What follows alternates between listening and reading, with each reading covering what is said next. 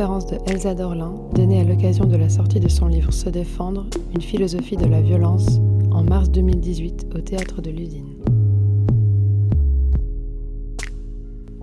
Extrait d'une interview d'Angela Davis à la prison d'État de Californie en 1972.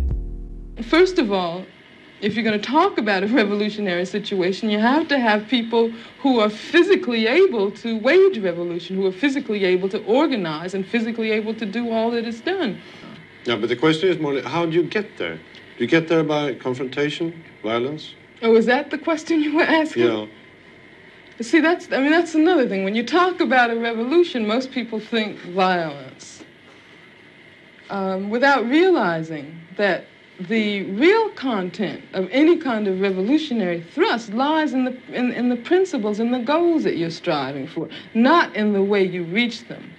On the other hand, uh, because of the way this society is organized, because of the violence that exists on the surface everywhere, you have to expect that there are going to be such explosions. You have to expect things like that as reactions if you are a black person and live in, in, in the black community all your life and walk out on the street every day seeing white policemen surrounding you, I when I was living in Los Angeles, for instance, long before the situation in LA ever occurred, uh, I was constantly stopped. No, the, the, the, police didn't know who I who I was, but I was a black woman. And I had a, had a natural, and and they I suppose thought that I might be a quote militant.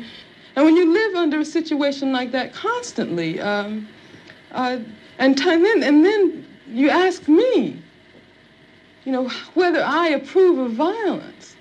I mean, that just doesn't make any sense at all. Bonsoir et merci beaucoup et merci euh, pour euh, cette organisation, pour ces deux soirées, cette soirée. Voilà, je suis très heureuse d'être ici avec vous. Et en fait, l'extrait de Angela Davis euh, est un peu, enfin, qui a été choisi, est très représentatif du point de départ de ma démarche et de tout ce que j'ai essayé de développer dans le livre.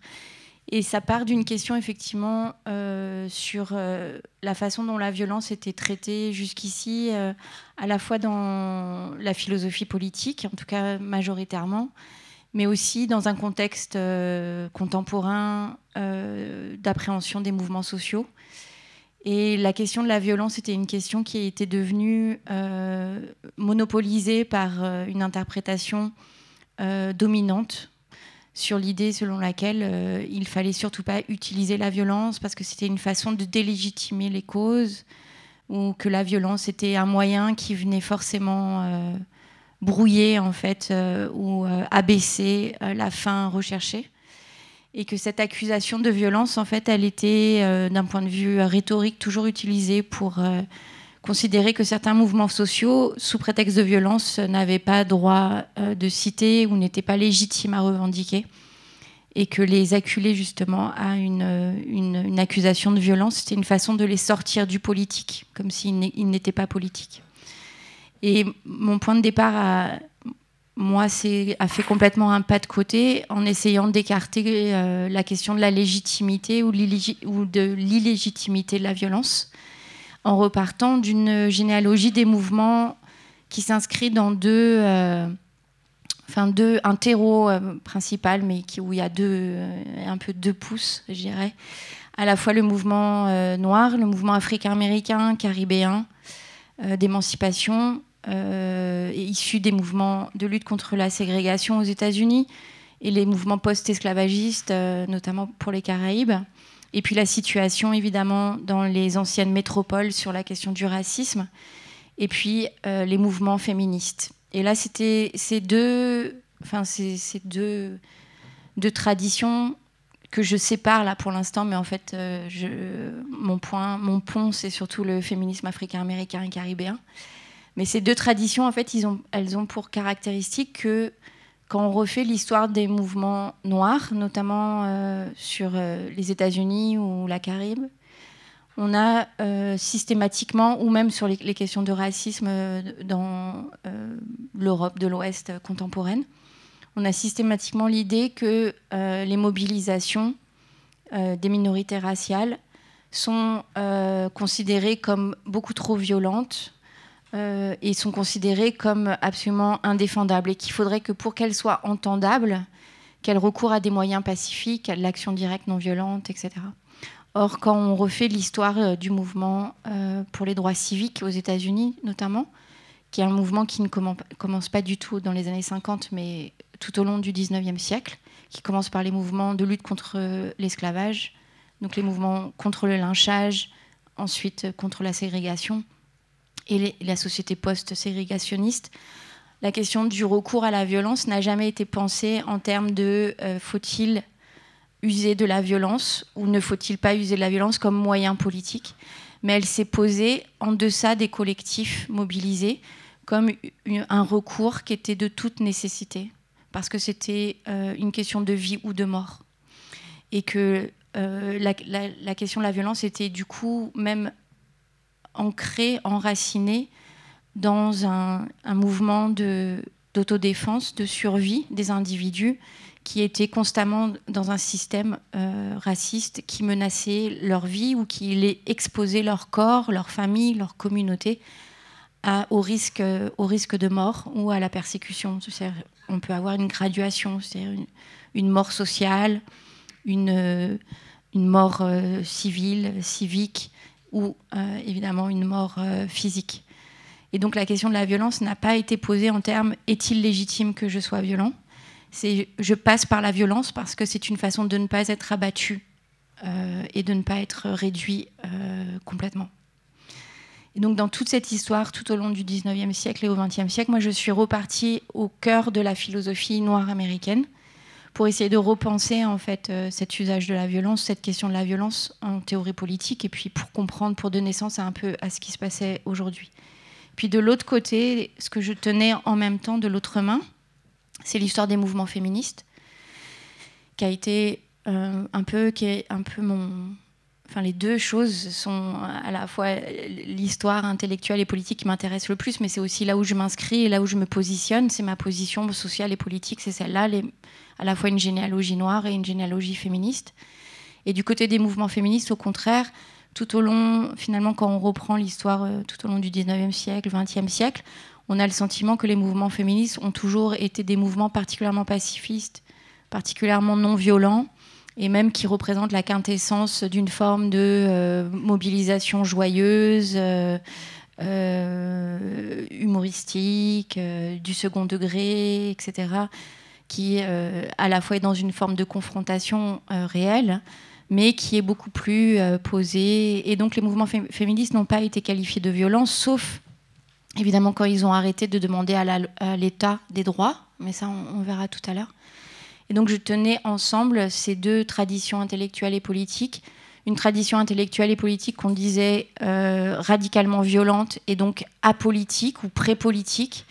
Et puis une autre tradition féministe qu'on disait finalement non violente et dans une certaine mesure relativement soit bourgeoise, soit peu efficace finalement dans ces, dans ces révolutions, en tout cas qui a toujours été dans des formes de révolution inachevées. Or, euh, en refaisant une autre histoire du féminisme, j'ai aussi excavé et je suis allée rechercher euh, une histoire populaire du féminisme où la violence a toujours été au sein du féminisme un usage de toute nécessité et un usage vital et une forme de politisation des corps. Donc entre euh, cette question de Angela Davis, par exemple, vous me posez la question est-il légitime que de recourir à la violence dans les mouvements d'émancipation et de revendication? Et Angela Davis répond ça n'a pas de sens pour moi parce qu'en fait cette question de la violence, c'est une, vous êtes dans un dispositif idéologique où certains mouvements seront accusés d'ultra-violence pour être délégitimés et renvoyés dans le pré-politique où la politique est donc euh, complètement persécutée, délégitimée. Il faudra même se défendre contre ces mouvements pour rétablir l'ordre. Et puis de l'autre côté, vous avez des mouvements qui sont qu'on considère comme particulièrement inoffensifs et où on considère que tant que ces mouvements demandent à être défendus, tant que ces corps, ces individus demandent à être défendus, alors on pourra de temps en temps leur donner quelques miettes. Mais on voit bien que là, euh, il y a une forme de, dispositif en fait rhétorique qui considère que la violence agit, elle vient toujours des mouvements eux-mêmes ou des, des révolutions, des mouvements d'émancipation, alors même que le point de départ, pour moi, ça a été que la violence première, initiale, c'est la violence répressive, c'est la violence de l'État racial, de l'État sexiste, et que c'est cette violence par rapport à laquelle qui menace nos vies, nos conditions de vie, nos conditions d'existence, indépendamment d'ailleurs même euh, du fait qu'on soit en manifestation ou en mobilisation, mais même dans notre vie de tous les jours, dans notre quotidien. Et c'est à cette violence-là que répond une violence autodéfensive. Voilà. Extrait du film Detroit de Catherine Bigelow, 2017. T'as jamais tué de nègre encore? Je crois que je serais pas à l'aise. Bien sûr que si. Qu'est-ce qui va pas, partenaire? Un problème?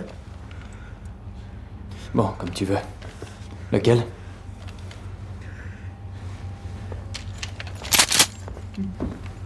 Viens avec moi, je dois te poser des questions. Pitié, pitié, ne me tuez pas, s'il vous plaît. Pitié. Ne me tuez pas, s'il vous plaît. Le fusil est où? Je sais pas, s'il vous plaît. J'en sais rien, je vous jure, j'en sais rien, pitié, pitié. Je n'ai aucune raison de te tuer. S'il vous plaît, ne me tuez pas. Où est le fusil S'il vous plaît, non, ne me tuez pas. Je n'ai jamais tiré sur plaît, quelqu'un non. de toute ma vie. Seigneur, s'il vous plaît, je, je sais pas où il est, je ne sais pas. Pitié, non.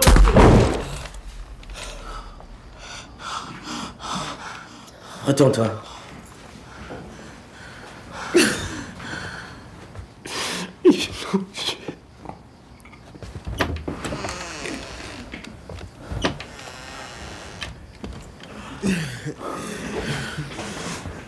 Ça y est, c'est fait.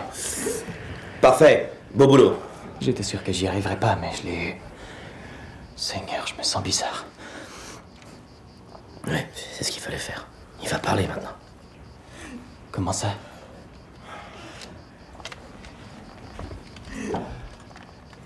Un autre qui a mordu la poussière. Vous pensiez qu'on n'était pas sérieux, hein? Bah on n'a toujours pas trouvé le fusil et on commence à manquer de temps, les amis. Qui a tiré les coups de feu? Si vous avouez, on pourra tous rentrer.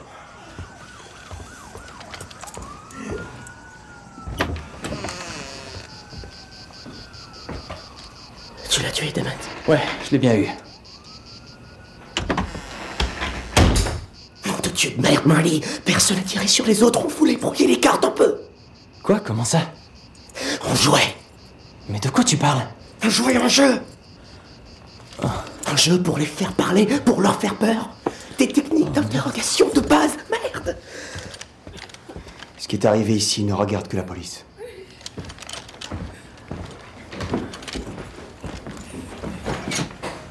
Ok, messieurs, on dégage.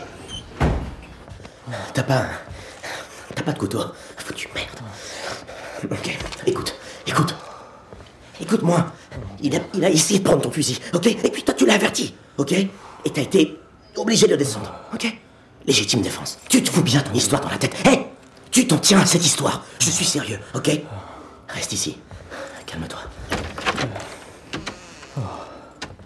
Oh, Seigneur.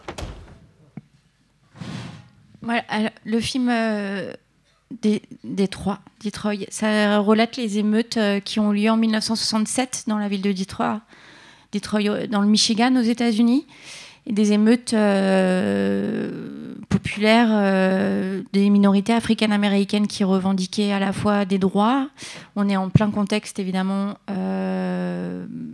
enfin la dernière phase de toute la mobilisation pour les droits civiques aux États-Unis et qui contestait également la persécution policière euh, des, des Africains américains par la police blanche et, donc toute l'idéologie suprémaciste états-unienne de l'État éta- états-unien.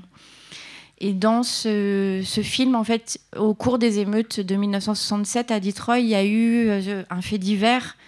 C'est-à-dire que pendant qu'ont eu lieu les émeutes, il y a euh, euh, à peu près six, cinq ou six euh, jeunes hommes euh, africains-américains qui étaient dans un hôtel et qui se sont retrouvés sans être des participer au mouvement particulièrement, mais qui ont été euh, vus par la police comme étant soi-disant les auteurs d'un tir de sniper depuis cet hôtel. Donc la police a débarqué dans cet hôtel Et pendant une nuit, en fait, la police va venir euh, euh, essayer de savoir s'il y avait un sniper, mais c'est une raison juste pour les persécuter et euh, assassiner un certain nombre de...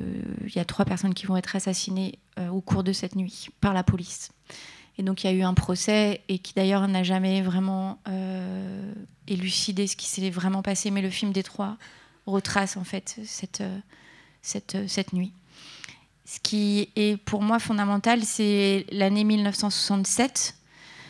En fait, on est vraiment euh, à quelques mois de la création du Black Panther Party for Self-Defense aux États-Unis, en Californie.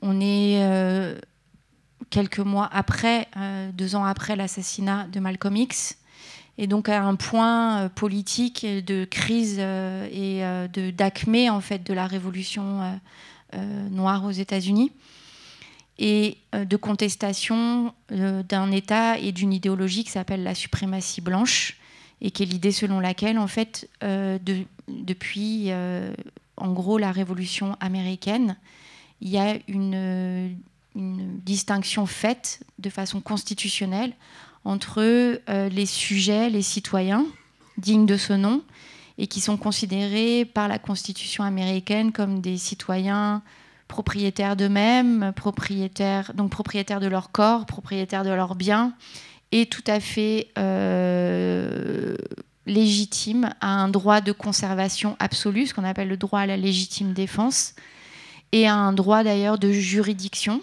Donc euh, dans euh, l'histoire politique, le droit de juridiction, ça veut dire le droit de se faire justice soi-même.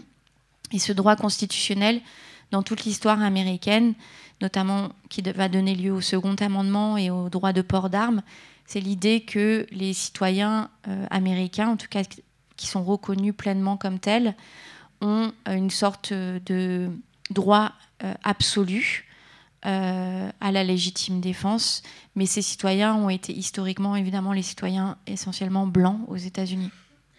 Et donc toute l'histoire de l'armement aux États-Unis, c'est une histoire qu'on ne peut pas euh, détaché de l'histoire de l'esclavage, qu'on ne peut pas détacher de l'histoire de la colonisation du territoire américain. Et c'est une histoire qui permet de comprendre aussi comment euh, les descendants d'esclaves aux États-Unis ont été euh, une, une, population, une classe non seulement asservie évidemment, mais une, une classe en fait qui a été constamment traquée exposé à un risque de mort extrême parce qu'il y a une sorte de légitimité pour tout citoyen blanc historiquement à tuer en fait euh, des hommes noirs.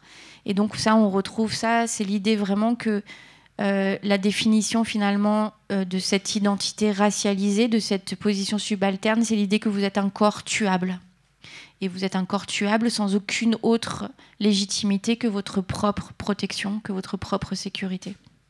Et donc, évidemment, là, dans l'extrait, il s'agit euh, notamment d'une bavure, enfin, d'un massacre euh, commis par des policiers. Mais ce qui est euh, particulièrement intéressant dans l'extrait, c'est qu'on voit bien la tension entre des individus africains-américains qui sont toujours déjà considérés comme potentiellement dangereux, comme violents, et qu'on considère qu'ils sont même une source de menaces pour l'ordre public, alors même qu'ils revendiquent par exemple la justice, etc. Et en face, on va avoir des policiers blancs qui, eux, ont évidemment toute l'autorité d'un État derrière eux, mais qui aussi, en tant que citoyens, euh, peuvent être considérés comme en permanence en légitime défense. Donc même dans le cas d'une exaction euh, pure et simple, c'est-à-dire la situation, c'est qu'ils sont en train de persécuter ces jeunes pour leur faire avouer que c'est eux qui ont tiré, alors qu'ils n'ont rien fait. Ils veulent juste un coupable, et si ce coupable est noir, c'est parfait parce que ça, si vous voulez, ça répond complètement au schéma classique. Personne ne va avouer. Euh, l'ensemble de ces jeunes, ces jeunes hommes noirs sont complètement effrayés et alors même qu'ils sont considérés comme une source de menace. On voit bien aussi où est la peur en fait et où est le danger ici. Et en fait, un des policiers qui euh, va, persécuter ces jeunes hommes va dire à un collègue, à un jeune collègue qui vient d'entrer dans la police, euh, tu en prends un et tu vas dans, tu vas dans une chambre et tu le tues. Il dit ça face aux jeunes hommes noirs pour leur faire peur. Le jeune collègue ne comprend pas que c'est une technique d'intimidation, mais la technique entre la technique d'intimidation et la réalité, en fait, la, frontière est très ténue. Et ce jeune collègue blanc qui vient d'entrer dans la police considère qu'en fait, oui, euh, un collègue lui demande de tuer un noir, finalement, c'est normal, en fait. C'est tout à fait normal, sans autre, aucune autre forme de procès. Donc il va dans la chambre et effectivement, il, assassine ce jeune homme noir. Il ressort et l'autre lui dit Mais non, c'était juste un jeu, c'était pour les impressionner, c'était pour que quelqu'un avoue, en fait, se dévoue pour se dire accusé. Et la première réaction, évidemment, de, du policier de dire mais c'est pas grave, tu diras que tu as été en légitime défense, tu diras qu'il t'a agressé. Et il suffira de dire qu'en fait, il t'a, il, t'a, il, t'a sauté dessus et tout ira bien. Et en fait, c'est toute l'histoire de la différence entre le droit à la légitime défense et la question de l'autodéfense. C'est que, par exemple, dans la législation états-unienne, le droit à la légitime défense, est un blanc-seing, un permis de tuer qui a été octroyé à une, à une majorité dominante, euh, aux blancs, et que historiquement on retrouve en fait cette législation sur le fait que tout, enfin, l'État protège ceux qui sont déjà légitimes à se défendre, ceux qu'il reconnaît déjà comme légitimes à se défendre. Donc l'État défend toujours ceux qui, sont déjà légitimes à se défendre eux-mêmes.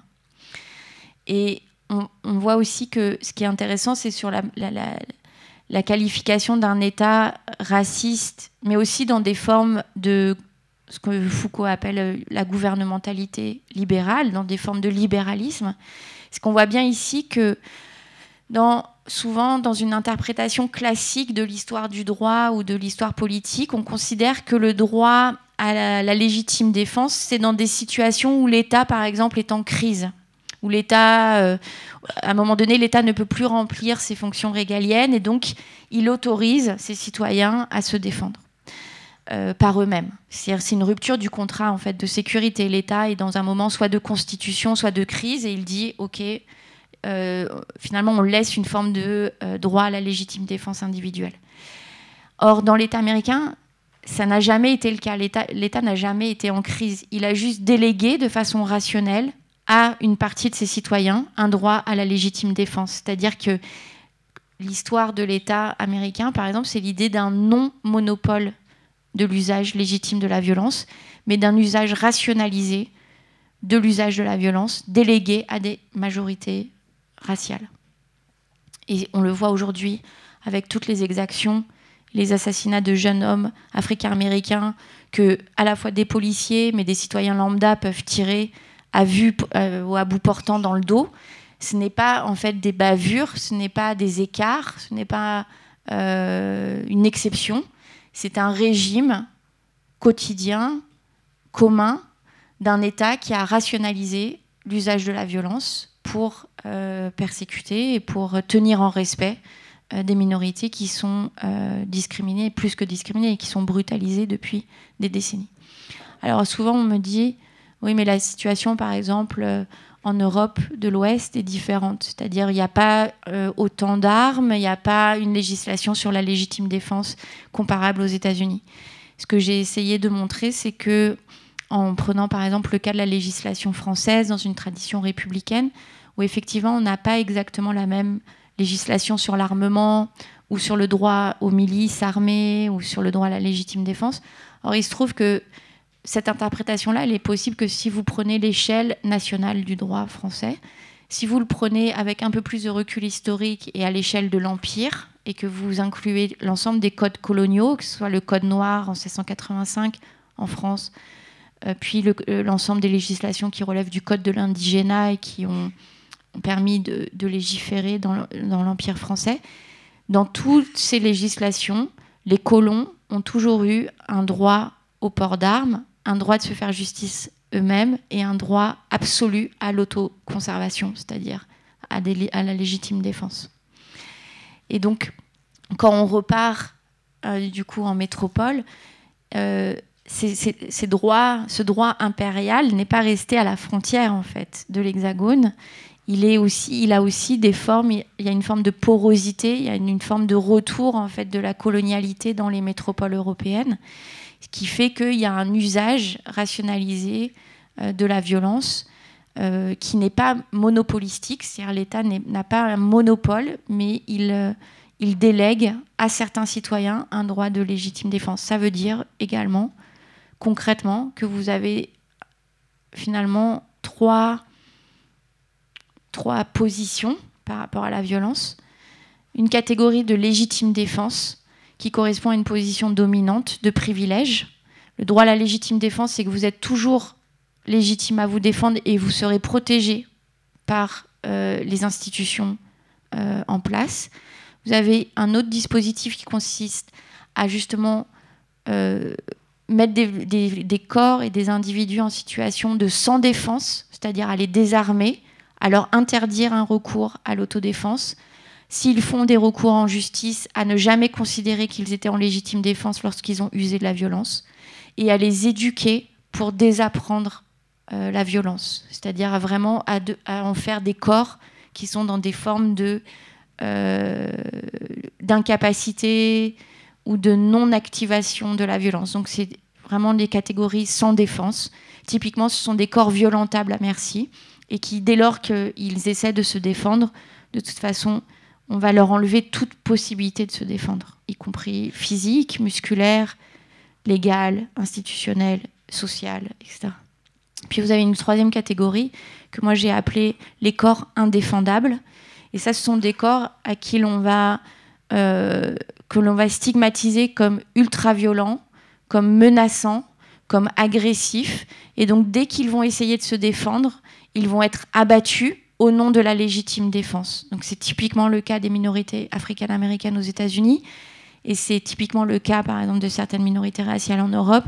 Dès lors que ces corps tentent de se défendre de la violence qui leur est faite, ils sont considérés comme, de toute façon, l'origine de la violence face à laquelle l'État se défend, face à laquelle des citoyens se défendent. Et donc, ce sont des, individus qui sont rendus indéfendables, indéfendables parce qu'ils portent en fait le fardeau de ce stigmate de la violence. Extrait du film La mort de Danton de Alice Diop, 2011. Tu fais des amis quand même là-bas? Ouais, si, si, tout le monde me connaît, je connais tout le monde. Bah, apparemment, même les gens me connaissent parce qu'à ce, à ce qui paraît, je fais peur, t'as vu. Souvent, mon, un, un soi-disant ami à moi qui me dit Mais je suis ton pote, t'as vu. Il me dit, ouais, mais les gens, ils ont peur de toi, c'est pour ça qu'ils viennent à côté de toi, t'as vu Ils se rassurent, mais moi, je suis pas venu à côté d'eux, moi, j'ai pas besoin de me rassurer à côté d'eux, moi. Moi, je me rassure quand je suis sur scène. Ils me rassurent pas, ces gens-là. Dans la rue, ça, ça va me rassurer, c'est pas ça, non, non. J'y crois pas, ça. Un pote à moi, il me dit tout le temps ça, il me dit, ouais, mais ils viennent à côté de toi parce que tu leur fais peur, c'est ça, c'est comme ça que ça se passe. T'as vu? Mais ça te fait quoi quand t'entends ça ah, Ça me dégoûte. Encore, encore hier, je l'ai encore entendu, t'as vu? Et au boulot, ça me dégoûte. Parce que je suis pas comme ça en plus. Mais le jour que je veux vraiment leur faire peur, là, ils vont bien comprendre. Mais pourquoi ça t'énerve qu'on me dise Parce que ça m'énerve, je suis pas comme ça, ça m'énerve. Et ça m'a niqué dans tout, ces, délires-là. Là. Ça m'a niqué, jusqu'à que je suis timide maintenant. J'arrive même plus à parler à des meufs à cause de ces fils de pute. Parce que ça m'a niqué dans tout, ce délire-là. Je suis pas comme ça, moi, c'est ces fils de pute qui m'ont mis dans la merde. Je suis pas comme ça, moi, c'est ces salons culés qui m'ont mis dans la merde. Et ça me fout, ça me dégoûte, ça. Ça me fout l'aine. Jusqu'à aujourd'hui, j'arrive même plus à parler. Tu fais peur, tout le temps tu fais peur. T'arrives, tu fais peur, t'es impressionnant. Tu fais peur. Hier encore, on me l'a dit au boulot. Mec, je voulais lui dire, vas-y, ta soeur si je fais peur. Casse-toi de là. Casse-moi pas les couilles, Coco. Mais t'as l'impression que tu véhicules une image qui est pas... Ben ouais, ben ouais, c'est pas celle-là en plus. Je fais peur. Mais les vrais gens qui me connaissent, ils savent que je suis pas comme ça. Les vrais gens qui me connaissent, il y a des vrais gens qui me connaissent, ils savent que je suis pas comme ça. Ils le savent très bien. Ils le savent très bien. Je suis pas un enculé, moi. Je fais peur. Je leur fais rien de mal. Tu vois un grand, ça y est, t'as peur. Salope, t'as quelque chose à te reprocher ou quoi? Je te fais peur pourquoi donc voilà, la construction en fait de corps euh, comme menaçants et la façon dont euh, justement les corps euh, et les, notamment les hommes noirs ont été construits comme des, une source de la menace et finalement, c'est l'idée qu'on ne prête à certains individus qu'une seule forme d'agentivité, d'action possible, celle de la violence. Et qu'en dehors de cette action, ils sont complètement inactifs, passifs, mais que la seule façon, euh, enfin, ce qu'on leur prête, c'est forcément euh, d'être dans la violence, l'agression et de constituer une menace. Et là, ce qui est très intéressant, c'est la façon dont ça va susciter à l'intérieur même de l'individu. Moi, ce qui m'a beaucoup intéressé, c'est de travailler le politique à l'échelle vraiment du corps, de l'individu, du muscle, et pas seulement du collectif. Pour moi, il y, a du, politique vraiment à l'échelle d'un muscle. Et ce qui m'a intéressé, et là, ce que je trouve bien dans cet extrait, c'est la façon dont ça peut. Le fait d'être constamment interpellé comme une menace, le fait d'être constamment interpellé comme une menace euh, physique, une menace sexuelle, une menace euh, voilà, qui fait peur, de susciter la peur, ça veut dire que vous êtes aussi par rapport à, vous-même dans une forme de rage en fait, de rage absolument euh, qui crée des failles euh, psychiques. C'est l'incompréhension et la colère que ça suscite de susciter euh, ainsi la peur, le rejet, l'abjection, etc. Et de ce point de vue-là, c'est pour moi une illustration vraiment hyper concrète de ce que dit Franz Fanon dans Peau noire, masque blanc. Franz Fanon, c'est voilà, c'est vraiment une de mes références principales. Un grand psychiatre martiniquais qui a été militant du FLN, très grand théoricien du colonialisme et, de la révolution euh, postcoloniale. Et Franz Fanon, dans Peau noire, masque blanc, il y a un chapitre qui s'appelle L'expérience vécue de l'homme noir. Et il, euh, il reprend, il écrit une scène où il est à Paris. En tout cas, on imagine que c'est lui, mais ça peut être n'importe qui. Mais il, écrit, il décrit une scène à Paris où un homme noir marche dans la rue et il y a une euh, mère blanche avec son enfant et euh, qui croise sur le trottoir. Et l'enfant, le petit enfant euh, blanc, dit à sa mère au moment de croiser l'homme noir Maman, regarde un noir, j'ai peur. Et ce, dispositif, en fait, ce que Fanon va analyser, c'est que le racisme est d'abord quelque chose, avant même qu'il y ait violence, là on voit bien que c'est une figure d'innocence, la mère, l'enfant, c'est purement innocent, c'est absolument, dans sur le papier, c'est absolument non violent, il n'y a aucun contact, mais le type d'interpellation que ça implique est une interpellation ultra brutale qui vient en fait détruire quelque chose dans le psychisme de l'individu, qui empêche l'individu de se constituer comme un sujet, puisque en fait vous êtes interpellé comme quelque chose qui est un objet de peur, une abjection au sens propre du terme, et qui par ailleurs va faire que vous serez tout le temps toujours déjà accusé de quelque chose qui va autoriser de la violence décuplée à votre rencontre. C'est-à-dire qu'on ne va pas, par exemple, interpeller un homme noir comme on interpelle un homme blanc. Un homme noir, on va déployer bien plus de force physique parce qu'il y a une sorte de préjugé raciste, de schéma euh, racial, de, dispositif raciste qui fait que, en fait, il est forcément la source du danger.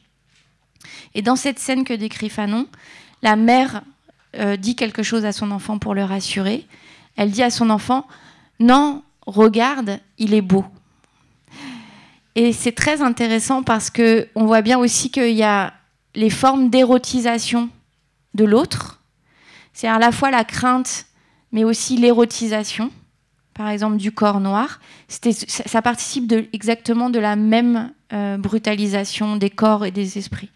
Et c'est une façon en fait d'empêcher la personne de se constituer comme un sujet puisqu'il est toujours objet de crainte ou objet de désir, objet de fantasme. Donc ça reprend toute l'histoire évidemment de l'exotisation du corps noir, et de l'érotisation en fait, euh, qui est très proche de ce sentiment de domination. Et dernière chose, en fait, la seule, euh, ce, qui, ce, qui, est aussi pour moi un, objet très important, c'est que la seule façon de répondre à ce type d'interpellation, c'est la rage. La rage, et y compris voilà, le fait de se mettre hors de soi dans l'extrait, là, euh, cet homme se met hors, est hors de lui-même. Et ce concept, moi, je, l'aime beaucoup parce que c'est une façon de dire la façon dont vous êtes fixé dans un corps, un corps abject. Le seul moyen de faire éclater cette euh, interpellation, ce dispositif, le seul moyen de le déjouer, c'est d'être hors de vous-même. Et le fait de se mettre hors de soi, c'est de considérer que euh, la rage est quelque chose à la fois qui me travaille musculairement et qui me fait sortir de moi, c'est-à-dire sortir de cette image d'abjection à laquelle je suis constamment renvoyée. Extrait de l'article Les fondements politico-économiques du fémonationalisme de Sarah Faris, 2013. De récents discours sur le multiculturalisme et l'intégration des migrants, en particulier quand ils prennent pour objet les musulmans, ont été fortement marqués par l'exigence imposée à ces migrants de s'adapter à la culture occidentale et à ses valeurs.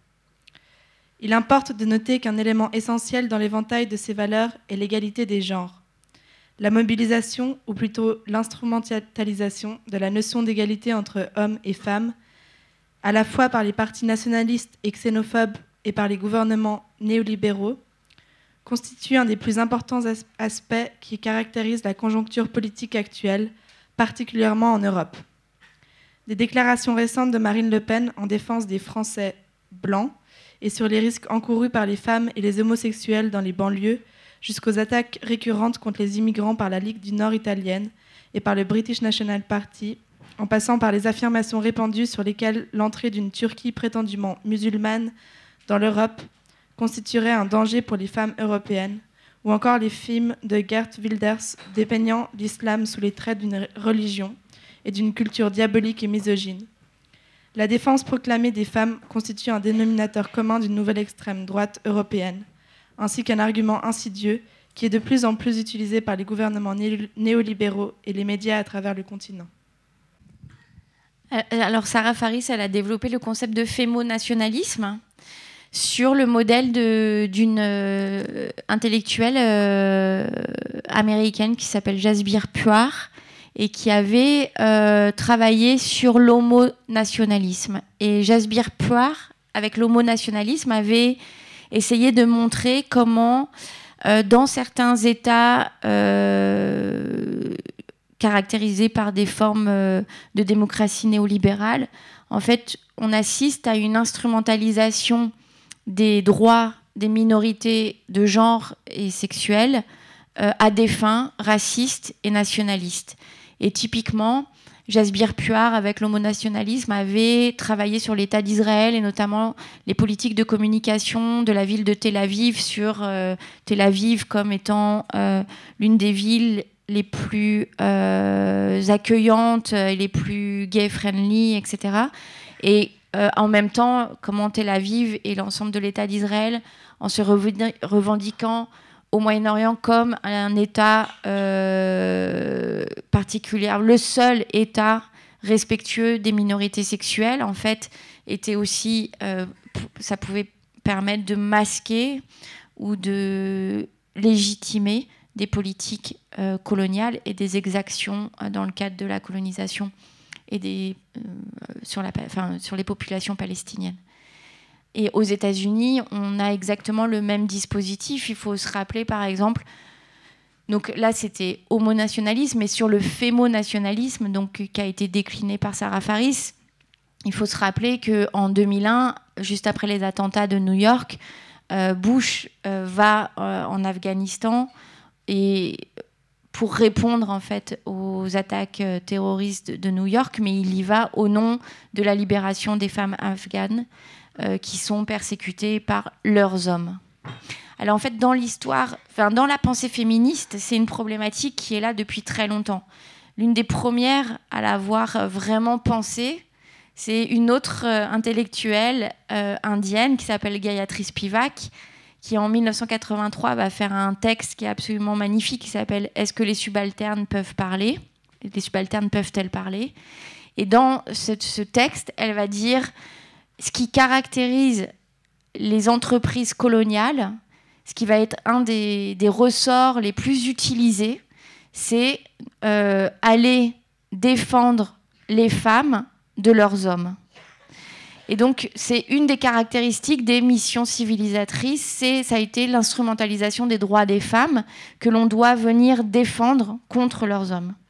Alors ça, on va le retrouver au XIXe siècle, en Angleterre, en France, euh, ensuite évidemment aux États-Unis dans la période ségrégationniste. La plupart, par exemple, des lynchages qui ont lieu à partir de la fin du XIXe siècle, c'est au nom de la défense des femmes blanches du Sud, puisqu'il faut défendre, c'est sous couvert de euh, suspicion de viol, ou même qu'un homme noir, ou même un enfant noir, regarde une femme blanche, et on peut l'accuser d'avoir eu des pensées malveillantes, et cet enfant peut être pendu dans la journée sur la place du village devant une assemblée qui va venir festoyer en dessous des corps. Donc c'est ça la réalité du lynchage. Et la question va exactement se reproduire en Inde. La question va se reproduire, par exemple, dans tout ce qui, concerne l'Empire français, puisque là, on va vraiment avoir toute une théorisation de la mission civilisatrice. Apporter les droits de l'homme, ça va être défendre les femmes de leurs hommes. Donc cette instrumentalisation, c'est ni, euh, enfin c'est pas vraiment 2001, c'est pas vraiment en France euh, le tournant marquant, c'est 2007 et la présidence de Nicolas Sarkozy parce qu'il a beaucoup beaucoup utilisé cette rhétorique. Euh, il y a un discours fameux de Nicolas Sarkozy en janvier 2017 où il annonce que toutes les femmes, victimes de violences persécutées dans le monde trouveront asile en France. Voilà.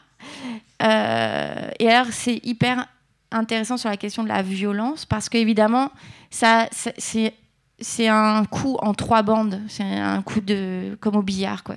Vous faites trois bandes, c'est bon, c'est tout bon. Parce que vous avez donc les, les, femmes victimes de violences, il faut défendre les femmes. Donc ça suppose que les femmes sont victimes d'abord. Ça suppose qu'il faut les défendre, c'est-à-dire qu'elles ne peuvent pas se défendre elles-mêmes. Ça suppose qu'il faut les défendre de leurs hommes. Donc c'est leurs hommes qui sont forcément, eux, les agresseurs nés de toutes les femmes, ce qui permet de comprendre comment on a construit le stéréotype de l'agresseur euh, issu de l'immigration postcoloniale, de l'agresseur. Euh, on, va susciter la peur chez la population féminine sur des types d'agresseurs qui sont racialement déterminés.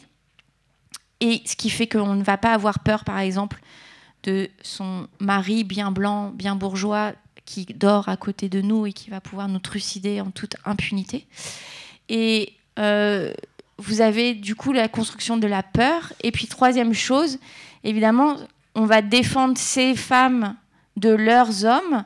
Ça veut dire aussi que vous vous positionnez comme un chevalier servant, que vous allez du coup être dans une forme de d'appropriation de ces femmes aux dépens de leurs hommes, dans des formes aussi de, scission euh, et de division en fait des solidarités, et ce qui explique par voie de conséquence l'importance de féminisme des coloniaux, de féminisme euh, d'afroféminisme, c'est-à-dire où vous avez des féminismes qui refusent de stigmatiser euh, des hommes parce que vous avez très bien compris le dispositif politique de l'instrumentalisation du féminisme à des fins racistes. Et donc c'est aujourd'hui une posture politique qui me semble être euh, complètement principielle, c'est-à-dire d'avoir une analyse des violences faites aux femmes qui est, complètement euh, qui déjoue en fait les pièges de cette, cette, cette rhétorique-là. Mais je pense qu'il y a quelque chose d'autre qui se joue récemment. En fait, jusqu'ici, vous avez eu une première période, pendant la période coloniale, c'était il faut aller défendre ces femmes de leurs hommes.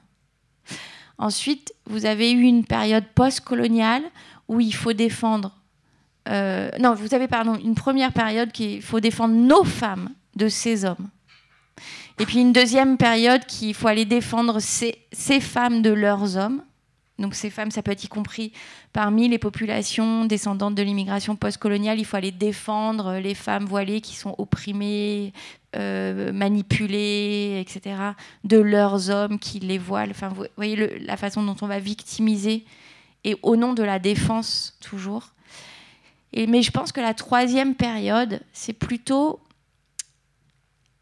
on n'est plus dans l'instrumentalisation du féminisme à des fins racistes on est dans la constitution d'un féminisme impérial, impérialiste, néo-impérialiste, et qui considère à envoyer en première ligne nos femmes nous défendre de ces hommes.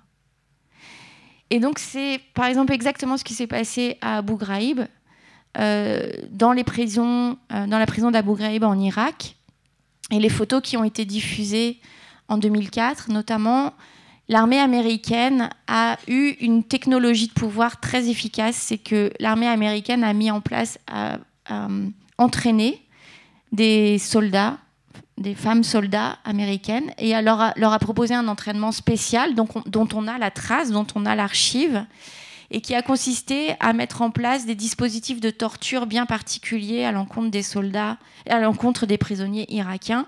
C'est, on a choisi des soldates blondes, particulièrement euh, incarnant euh, les oripeaux d'une féminité occidentale dominante, maquillée, euh, sexy, etc. Et ces soldates avaient pour mission d'aller torturer les prisonniers irakiens en se frottant sur les prisonniers, en se déshabillant, en prenant euh, leurs serviettes hygiéniques avec leurs règles et en mettant euh, le sang sur le visage, en se masturbant devant les prisonniers irakiens, etc. Et dans la pensée de l'état-major américain, en fait, tout ce qui consistait une forme de stéréotype de la libération des femmes à l'occidentale constituait une façon de brutaliser euh, le psychisme des prisonniers irakiens. Donc vous voyez comment on construit une forme complètement culturaliste d'un modèle de libération à l'occidental qui, loin de représenter un modèle politique de libération féministe, est au contraire une idéologie du genre à des fins complètement impériales et qui a été utilisée. Donc quand aujourd'hui, dans, la période contemporaine, on voit que c'est notamment des femmes qui incarnent en fait de façon euh, très principielle euh, le discours qui consiste à, euh, au nom du droit des femmes, à aller stigmatiser un certain nombre de populations ou de groupes sociaux. En fait, c'est une façon de renouveler cette idée il faut défendre les femmes, qui de toute façon, soyons clairs, ne sont absolument pas défendues. Mais euh, de toute façon, enfin, voilà, on va y venir dans un instant. Mais il faut défendre les femmes, c'est un énoncé qui s'est modulé, où aujourd'hui ce sont les femmes elles-mêmes et certaines féministes, au sens qui incarnent une libération à l'occidental, qui est un instrument de guerre, un instrument idéologique, à des fins impériales.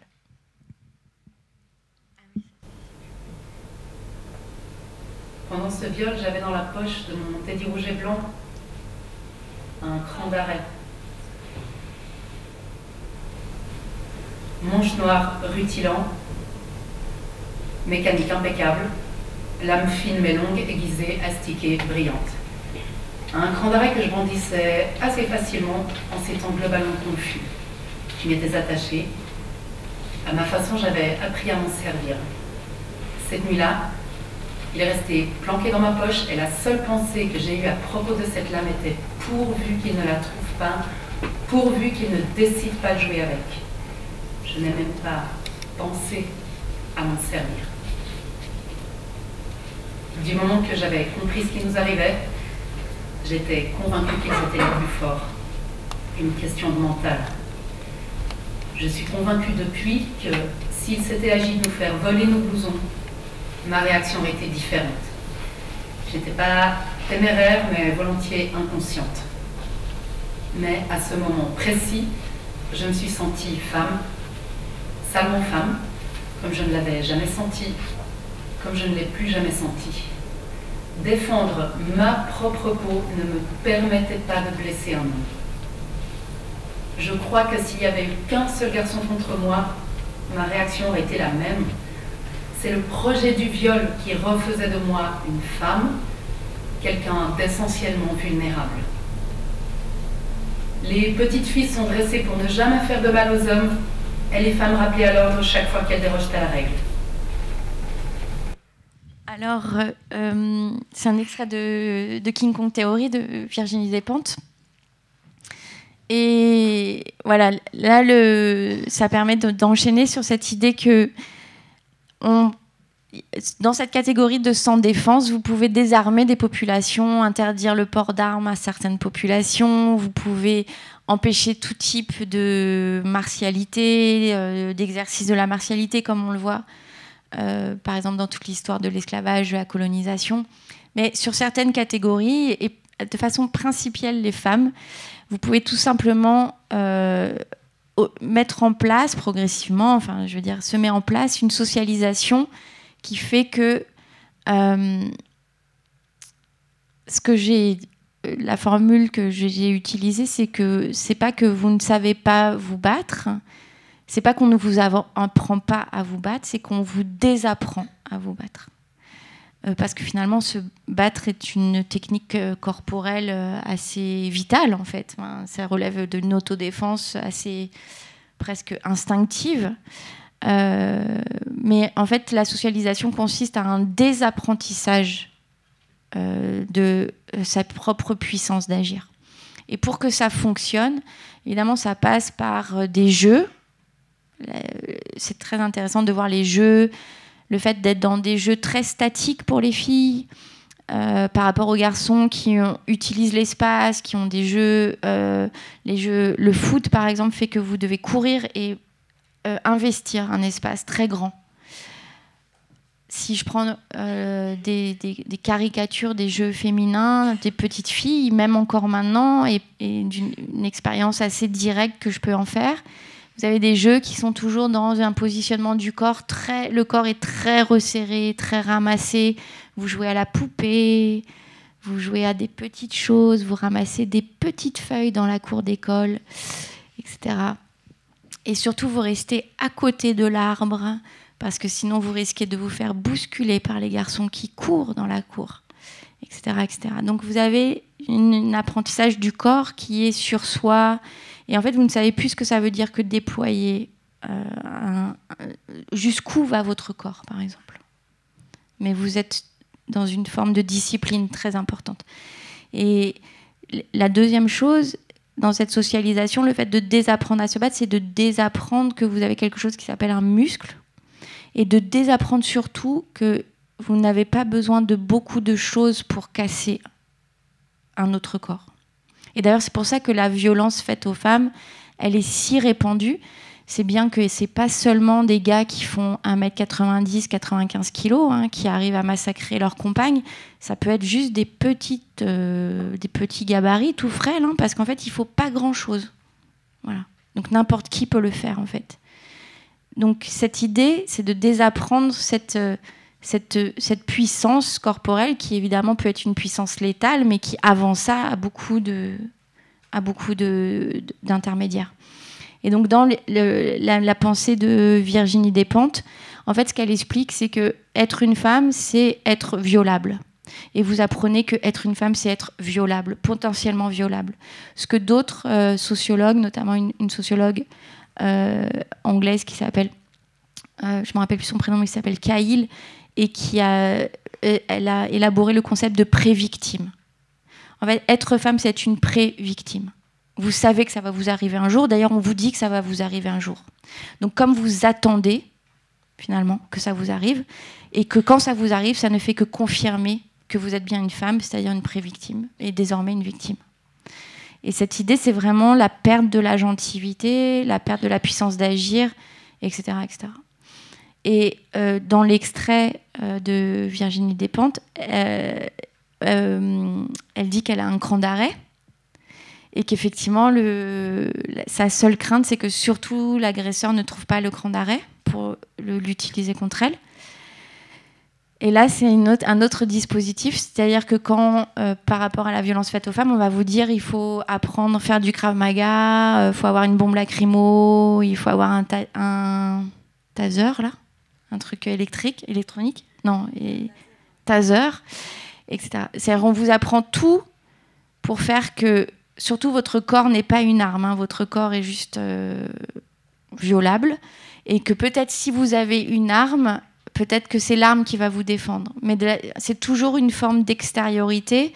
C'est-à-dire que votre puissance d'agir, c'est soit demander à ce que l'État vous protège, demander à ce que votre père vous protège, demander à ce que votre mari vous protège. quand il y a une agression, faire semblant que vous êtes au téléphone avec votre petit copain. Donc demandez toujours à ce qu'il y ait une, une tierce entité qui vous protège. Ça, c'est vraiment des formes de, voilà, de définition sociale des corps, en fait, qui fait que euh, dans d'autres situations, ça ne veut pas dire que c'est pas l'expérience de l'agression n'est pas une expérience communément vécue par des hommes et des femmes. C'est juste que la façon dont sont socialisés les corps vont pas de, faire de cette expérience la même chose, en fait. Ils ne vont pas confirmer les mêmes schémas sociaux. Et, et donc, lorsque vous êtes dans une forme de réflexion féministe, la première chose, c'est vous dire il faut que j'apprenne ou que j'acquière d'autres ressources. J'apprenne à me battre, que j'ai euh, une bombe lacrymo ou que j'acquière de nouvelles ressources, par exemple apprendre euh, le Krav Maga. Alors même que quand on y réfléchit bien, euh, et ce que dit l'extrait aussi, c'est que c'est de l'autodéfense de passer le viol, c'est de l'autodéfense de résister, c'est de l'autodéfense de subir le sexisme ordinaire chaque jour.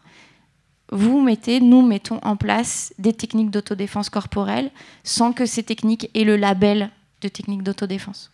Mais en fait, si on traverse tout ça, c'est que nous sommes vraiment très fortes en autodéfense.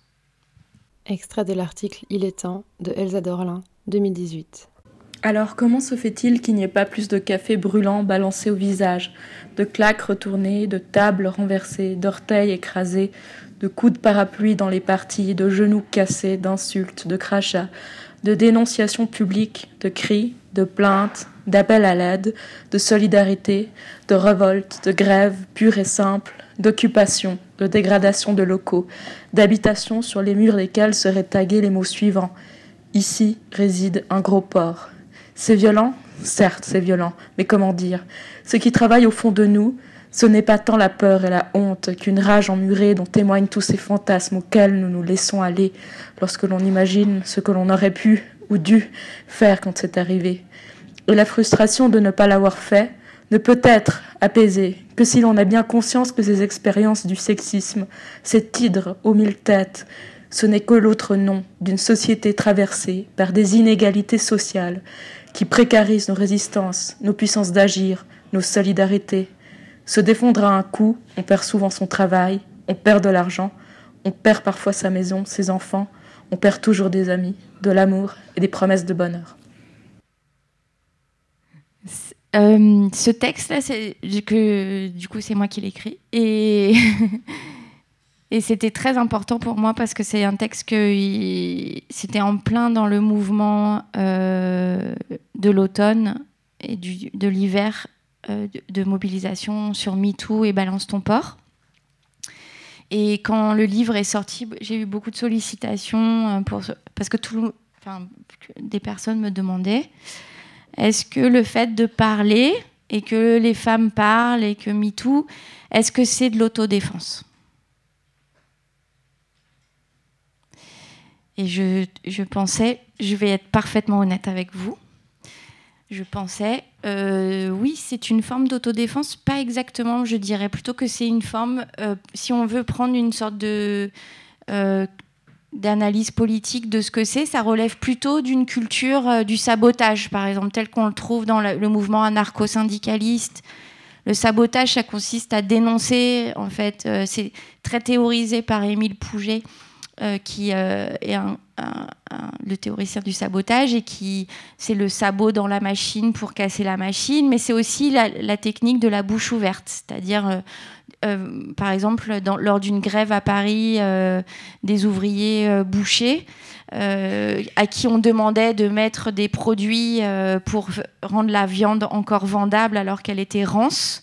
Au bout d'un moment, ils ont demandé, ils se sont mobilisés, ils ont demandé des augmentations de salaire le patronat a été complètement euh, sourd à ces revendications et ils ont décidé de dire exactement euh, en placardant sur les murs ce qu'on mettait dans la viande, pourquoi elle était rance, euh, les asticots, etc.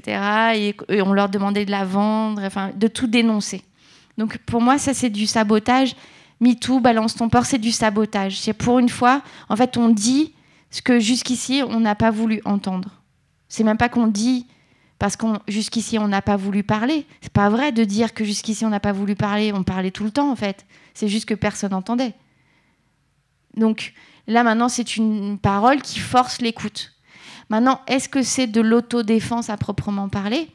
Certainement, ça participe d'un processus d'autodéfense, c'est-à-dire de défendre sa vie et défendre ses conditions de vie, ce qui est pour moi euh, cet élan vital de l'autodéfense. Mais en même temps, la question que je me posais, parce que aussi la question c'était de, dire euh, oui, les femmes ont peur. Non. Les femmes n'ont pas peur, en fait. Je pense que c'est. Bien sûr qu'on a peur, la peur est là, mais il y a une telle familiarité avec ces situations que c'est au-delà de la peur. C'est surtout, moi, le sentiment sur lequel je veux me coller, c'est quand il y a eu agression ou quand il y a une situation de malaise ou quand il y a eu une situation de persécution au travail ou quand il y a eu une situation euh, d'altercation, etc., avec un groupe dominant ou avec une personne en position dominante. Enfin, la question que je me pose, c'est après, en général, on est toujours là à se dire, oh là là, j'aurais dû dire ça, j'aurais dû faire ça, et pourquoi j'ai pas fait ça, etc., etc et donc se caler sur ce sentiment de l'après pour essayer de le raviver, parce que c'est là où se situe ce que une grande poétesse africaine-américaine, qui est une des très grandes figures du Black Power et qui s'appelle June Jordan, a appelé ce petit noyau de rage. Et la question de la politisation de la rage, donc aller chercher dans cette rage, en fait, quelque chose qui va plutôt proposer, selon moi, euh, des choses plus radicales et, une façon, ce qui pose des questions aussi à l'agenda féministe et aux mobilisations féministes, c'est-à-dire l'organisation de grèves pures et dures, euh, de grèves absolues, euh, l'organisation de détériorer les biens publics, par exemple, de violences sur les biens matériels, euh, et évidemment une pratique de l'autodéfense qui ne signifie pas d'abord une, enfin, je, c'est pas un appel ou une apologie de la violence, ou peut-être que si, mais c'est en deçà de dire que euh, de, de, désactiver, cette, euh, de désocialiser les corps, en fait, et de par un, un, féminisme qui soit moins dans le mot, mais plus dans le muscle, quelque chose qui implique une posture différente au monde. Et c'est probablement ça qui est pour moi le plus intéressant. C'est-à-dire non pas un féminisme qui serait dans une forme de mythologie de la violence, mais une forme, et ce, que j'ai essayé de retrouver avec tous les exemples du, livre, ce que j'ai appelé des ascèses martiales de soi, des exercices, en fait, qui restaurent une forme de puissance d'agir, qui nous font advenir comme des sujets euh, de façon, comme des sujets politiques, et qui passent par, plutôt par la réanimation du corps la façon de se poser au monde de, façon différente, de s'enraciner au sol, la façon de déployer son corps, de savoir où va ma main lorsqu'elle se déploie, etc., etc. Mais tout le savoir martial, en fait, ce que ça veut dire de prendre un coup, qu'est-ce que ça veut dire, euh, est-ce que ça fait mal, qu'est-ce que ça veut dire d'avoir un cocard, qu'est-ce que ça veut dire d'avoir la mâchoire cassée, Qu'est-ce que ça veut dire de prendre un coup de couteau, etc. Finalement, c'est une expérience. Qu'est-ce que ça veut dire d'avoir une insulte chaque matin? Qu'est-ce que ça veut dire d'avoir une remarque sur la façon dont son corps est, ses seins, ses fesses, ses cheveux, son maquillage?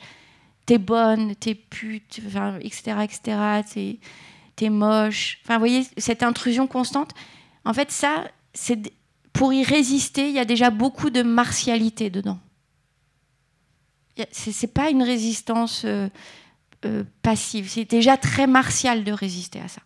Donc en fait, le savoir martial, il est là, mais c'est peut-être la question de la conscience de soi, la conscience musculaire qui, s'agit juste de, de, remettre euh, sur le devant de la scène. Extrait d'un entretien avec Leila Talib et Sarah Gouz, formatrice d'autodéfense, 2018. Pour moi, c'était un peu ça la, méga révolution. Euh, de, cette formation. Enfin, genre, j'étais là, ah ouais, en fait, on peut transformer des gens en féministes euh, sans, sans parler de théorie, sans avoir à mettre des mots compliqués, sans. J'étais un peu là, mais c'est génial En fait, pas besoin de faire de pédagogie. Euh, euh, ouais, bah, enfin, tout, tout, ça et juste transmettre ce truc par juste, ok, se défendre, c'est chambé, et en fait, on a vraiment besoin de se défendre. Parce que du coup, le tout début de l'atelier de base, il commence sur quand même, enfin, il y a plein de trucs féministes dans la formation que nous on a eu et dans celle qu'on donne, mais pas de manière euh, forcément euh, hyper euh, définie. Mais genre, ça commence sur c'est quoi les violences faites aux femmes? Donc, dans, dans Say It Away, comme on a appris, c'est quoi les violences faites aux femmes? Nous, on essaye de faire c'est quoi les violences faites aux femmes au et aux trans? Mais du coup, ça commence déjà quand même par ça. Genre, histoire de bien définir il est où le problème de base et on va se baser là-dessus. Et du coup, c'est vraiment l'occasion de redonner des chiffres, de casser un peu tous les préjugés qu'il y a et tout ça. Aussi pour recadrer qu'est-ce qu'on va faire pendant deux jours parce qu'on va pas faire un truc de comment savoir comment pas se faire voler son sac. Ou une agression dans la, la nuit dans un parking. Ce qui, la plupart viennent avec, enfin, dans, dans des stages euh, mainstream. Il y a une grosse partie, ça, il y, a, il y a des monstres euh, mythes qui, qui sont là et elles sont là, elles sont traumatisées. Enfin, quand on dit ah non, mais les agressions dehors, euh, la nuit, euh, par un inconnu, c'est 15, 15%, ou même pas. Ouais. Bah le choc, tu vois. Donc ça, ça commence comme ça. hein. Ce qui est la grosse différence avec tous les cours d'autodéfense donnés par des mecs qui font des. Enfin, Et que du coup, on va partir de ça. Et puis du coup, c'est là que ça, enfin, c'est là que ça devient le truc féministe parce que genre les gens qui viennent, ils se disent pas forcément féministes. Tac, ils arrivent en se disant ah je vais apprendre à me défendre de qu'on me vole mon sac à main ou du viol spectaculaire dans la rue tard le soir au milieu de la forêt ou je sais pas quoi. Et en fait, hop, on dévie un peu et on fait en fait le problème c'est surtout les proches, le problème c'est surtout chez soi, le problème. Et du coup, on peut aussi arriver à cet endroit de l'autodéfense où c'est pas forcément se défendre d'un truc spectaculaire avec le physique et tout ça, même s'il y a le physique clairement, mais où globalement, enfin moi j'ai l'impression, après tu me dis, mais moi ce que j'ai l'impression de faire avec les ateliers, c'est donner ce truc de confiance, donner ce truc féministe, euh, et, donner ces possibilités de se dire on peut se défendre, on a de la force, et du coup aussi un truc d'autonomie.